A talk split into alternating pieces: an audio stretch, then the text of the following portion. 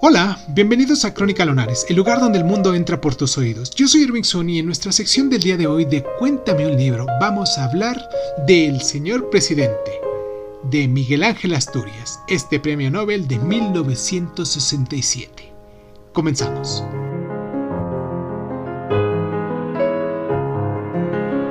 Esta recreación de la tiranía de Estrada Cabrera en Guatemala inauguró el subgénero de la novela de dictador que luego culminarían Roa Bastos, Carpentier o García Márquez. El patrón arquetípico que estos reproducen, lo que es la corrupción de los vínculos humanos al contacto con el poder absoluto y la capacidad de éste para modificar la realidad, se desarrolla aquí como un argumento diafrano. El asesinato azaroso de un oficial del ejército a manos de un mendigo es utilizado como pretexto para la persecución de enemigos políticos, sustanciados en la figura de otro oficial, de la que se encarga el válido Miguel Cara de Ángel.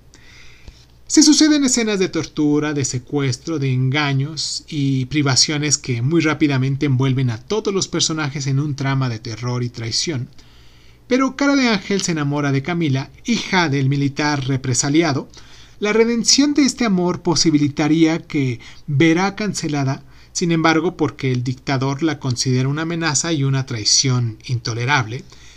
Civilinamente, se deshará de su favorito y todo seguirá igual.